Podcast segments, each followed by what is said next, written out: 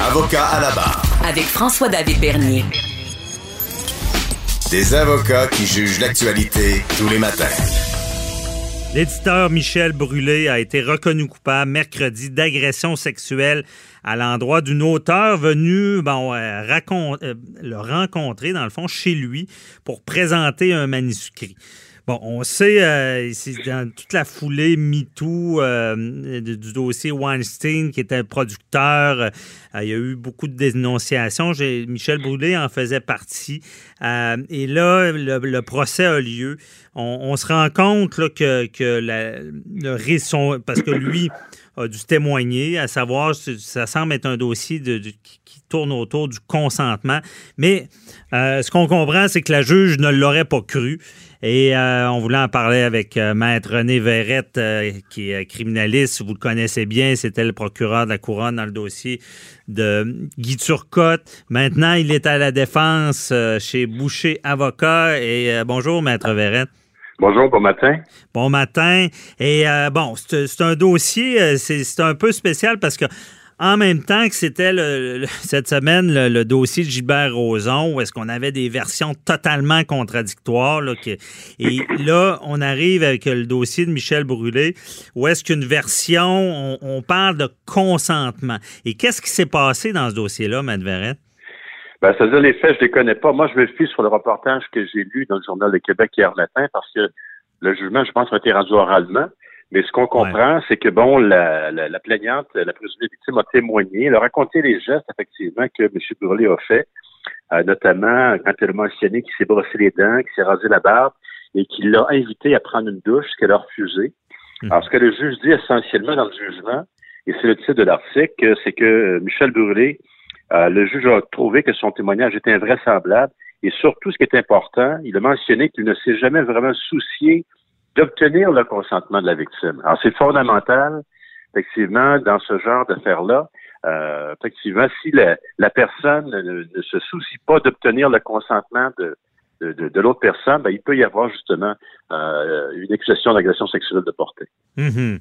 Et ça, ça, ça, mystifie beaucoup les gens parce que est-ce que ça l'a changé depuis des années dans le sens que euh, là, ce qu'on comprend, c'est qu'il faut faut qu'elle pose un geste. Il faut, faut quasiment demander avant qu'il y ait, une relation sexuelle ou euh, des attouchements. Si quelqu'un dit, ben moi, je l'ai embrassée, elle n'a rien dit, euh, pour moi, elle consentait, est-ce que de nos jours, c'est encore un consentement? Ça? Dépend toujours du contexte, évidemment. Je veux dire, deux personnes qui se connaissent, qui se fréquentent et tout ça, ça peut être différent. Dans un cas comme celui-là, où effectivement, cette jeune femme-là s'en allait voir Michel Brûlé à titre d'éditeur, ben, c'est clair que pour elle, c'était strictement une question, une, relation d'affaires. Alors, mhm. comme le juge le mentionne aussi, euh, effectivement, ce qu'elle cherchait, c'est un partenaire d'affaires et non une aventure d'un soir. Alors, c'est ça qui est différent. Dans ce cas-ci, c'était strictement une relation d'affaires. Alors, c'est pas des gens qui se fréquentaient, qui ont passé une bonne soirée ensemble, puis qui, euh, bon, après ça, qui sont euh, qui sont rejoints dans un appartement après coup, après la soirée, c'est très différent. Ça dépend du contexte aussi. Mais dans mhm. ce cas-ci, c'est clair que c'est une relation d'affaires. Alors, euh, avant d'obtenir ou avant de poser des gestes comme ceux-là, Michel Brûlé aurait dû obtenir le consentement de la personne, aurait dû lui demander. Je comprends. C'est vraiment le, contexte qui, qui a joué. Euh, parce qu'elle était, était, pas là pour une soirée, je comprends. Voilà, voilà. elle ne fréquentait pas Michel Brûlé, c'était pas, euh, c'était pas comme on dit une date là ou un rendez-vous intime, c'était mhm. carrément une relation d'affaires. Et ça nous rappelle un peu, justement, parce qu'on a vu qu'il y a eu de l'abus dans le domaine de la production, euh, dans ce cas-là littéraire, on a vu dans le cinéma. Ça, ça, ça nous rappelle qu'il y a des choses qui se faisaient avant qui ne se font plus. Là. Ben, C'est-à-dire, bien sûr, la société a évolué, mais je veux dire, le consentement, ça demeure quand même un élément important en droit depuis bien des années. Le Cour suprême a rendu des jugements importants en ces matières-là. Mhm. Je veux dire, ça, pour ça, il faut que les gens comprennent que ça demeure. Et c'est le principe, effectivement, important. Une personne ne peut pas poser des gestes comme ceux-là avant d'obtenir le consentement exprès de l'autre personne. OK. Et euh, Maître Verret, euh, vous, vous, voyez, bon, vous avez fait beaucoup d'interrogatoires et euh, la juge, quand elle écoute Michel Brûlé, euh, là, je comprends que vous n'avez pas lu le jugement, mais comment un, juge arrive à dire non, je ne le crois pas pendant tout? Ben, ça dépend, comme vous dites, j'ai pas lu le jugement, j'ai pas, j'ai pas lu ses explications, ce qu'il a dit. Mais euh, c'est le, le, titre de l'article où le juge ne l'a pas cru. Mhm. Donc, j'imagine que M. Brûlé a tenté de justifier les gestes qu'il a posés, euh, peut-être en alléguant ou en prétendant qu'elle avait consenti, je ne sais pas, comme je vous dis. C'est pour ça que c'est important. Il faut, faut, faire bien attention avant de commenter une situation. Ouais, mais d'après votre expérience, qu'est-ce ben, qui... Si le juge en vient à cette conclusion-là, moi, je lis le, le titre de l'article, on dit qu'effectivement, parce que sa version de l'histoire était en partie invraisemblable. Ah, okay. Il ne s'est pas soucié d'obtenir le consentement. C'est ce qu'on dit dans le titre de l'article. Donc, le juge a conclu que le témoignage de M. Burley n'était pas, effectivement, euh, comme il le mentionne, euh, n'était pas euh, en partie, qu'il était en partie invraisemblable. OK. Donc, c'est elle ce qu'elle vérifie. Quand, quand on parle de crédibilité devant les tribunaux, c'est que est-ce que est-ce que c'est une histoire qui se tient pas? Il y a des contradictions, il se rappelle ben, pas? Dans ce dans ce genre d'affaires-là, effectivement, ça repose sur un principe qui est, qui est bien connu par les avocats euh, que la Cour suprême a développé dans l'arrêt WD, c'est que après avoir entendu le témoignage de l'accusé, le juge doit se demander est-ce que je crois l'accusé? Si le juge croit l'accusé, il doit l'acquitter. La deuxième question que je dois se poser, c'est qu'il doit se dire, même si je ne le crois pas, est-ce que tout de même son témoignage suscite un doute raisonnable dans mon esprit, auquel cas il doit aussi l'acquitter? Mm -hmm. En bout de ligne, la troisième question, le juge doit se demander, ben, malgré tout, même si je ne crois pas l'accusé, est-ce que tout de même je suis satisfait que l'ensemble de la preuve me démontre hors de tout doute raisonnable la culpabilité de l'accusé? Alors, c'est l'exercice auquel s'est prêté le juge, manifestement, c'est obligatoire dans tous ces cas où, où, la crédibilité est en jeu. Alors, ouais. on peut donc conclure que aux trois questions, le juge a répondu euh, en terminant qu'il ne croyait pas, M. Burlé, que son témoignage ne soulevait pas de doute raisonnable. OK, donc à l'ensemble. Mais parlons-en, c'est ça, je connais, bien l'arrêt WD, mais au final, quand, quand c'est un jury, tu sais, je comprends bien ces critères-là, mais tu sais, un juge qui rend une décision, euh, tu sais, souvent on dit, ben c'est pas un concours de crédibilité entre la, la plaignante et l'accusé, mais à quelque part, souvent, s'il croit pas l'accusé, la, la, le juge ne croit pas l'accusé, à quelque part, c'est qu'il a cru la victime, la présumée ben, victime. Forcément, forcément, parce que la troisième question que, que je venais, que je viens d'énumérer, c'est ça. C'est ça. doit se demander, est-ce que l'ensemble de la preuve, l'ensemble de la preuve, ça inclut donc le témoignage de la plaignante? Okay. Encore faut-il que le juge accorde foi au témoignage de la plaignante. Si, parce que dans, dans certains cas, on le voit, dans ces matières-là, je vous dirais que l'élément souvent déterminant pour la défense, c'est de, de, décider si on fait entendre l'accusé ou pas. Mhm. L'accusé n'est jamais obligé de se faire entendre, mais il peut arriver des cas où, après avoir entendu la plaignante, l'accusé décide de ne pas se faire entendre, de ne pas présenter de défense parce qu'il est, il estime, il est d'avis que, en soi, le témoignage de, de, de la plaignante va soulever un doute raisonnable. C'est vraiment une question très difficile. Mhm. Euh, c'est une question primordiale dans beaucoup de procès où les, la défense se demande si l'accusé doit se faire entendre ou pas. Oui, décision difficile parce que euh, de, pour un.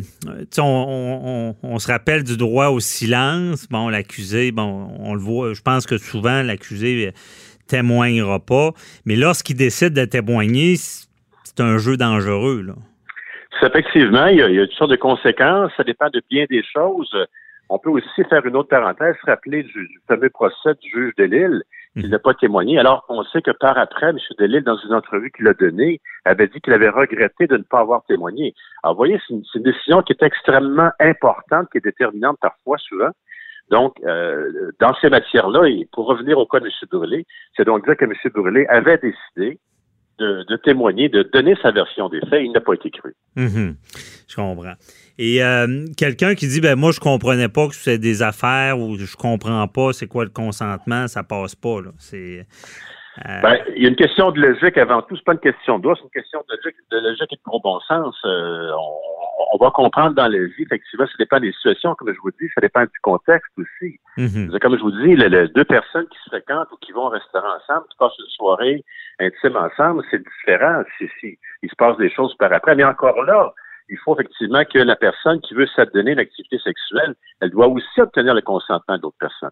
OK.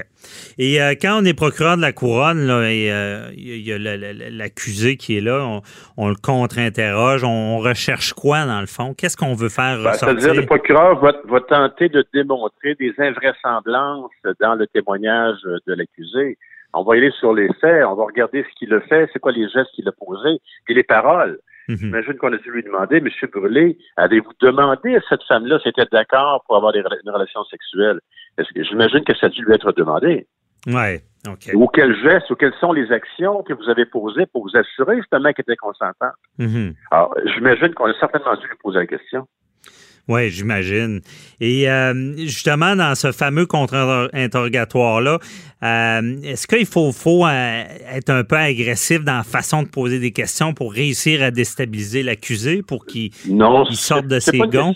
Non, c'est pas une question d'agressivité. Il s'agit simplement de. C'est pas en étant agressif qu'on va impressionner le juge. Là, Mhm. Il s'agit simplement d'établir les faits. Alors, si les faits, on les devine qui sont qui sont qui sont pas logiques, que c'est invraisemblable de- de- du côté de l'accusé, ben, on va tenter de le démontrer avec des faits, pas en élevant la voix. Mhm. Alors, on, on revient toujours par rapport aux faits. Hein. On regarde les gestes que l'accusé a posés, euh, ce qu'il a dit, ce qu'il ce qu'il a mentionné. Alors, tout ça est analysé, scruté, et le procureur, son travail, c'est donc effectivement de tenter de démontrer que les gestes commis par l'accusé n'avaient pas de sens. OK. Donc, euh, on sait que le juge observe et c'est pas c'est pas obligé d'être le ha ha, vous vous vous l'avez fait Non, ou c'est c'est Non. c'est plus subtil que ça là. Ben, vous avez raison, parce qu'effectivement, on le voit dans certains cas, le non-verbal, c'est c'est- hein, ça s'en Mhm. dit beaucoup. La façon dont les, les gens même répondent aux questions, la façon dont ils vont se comporter, leur attitude. Alors, tout ça va être considéré par le juge qui voit l'accusé, qui va analyser son, son témoignage. Ouais. Mais très intéressant, euh, Maître Verret. On comprend mieux un peu euh, ce, ce dossier-là. Et euh, surtout, moi, je retiens le contexte. Dis aux auditeurs, le contexte a été Ouais. très important. Contexte d'affaires. Absolument. Dans- ce cas-ci, c'était carrément contexte d'affaires où cette jeune femme-là n'allait pas rencontrer cet homme-là dans le but, effectivement, de passer la soirée avec, avec lui. Mais c'était carrément une relation d'affaires. D'affaires. Donc, euh, Et presque de pouvoir dans le sens que c'est l'éditeur. C'est sûr qu'un un écrivain Voilà. veut, veut, veut pouvoir se faire voir. Merci Voilà. beaucoup, euh, Maître René Verret. Euh, on se reparlera pour un autre dossier. Au revoir. Bye bye.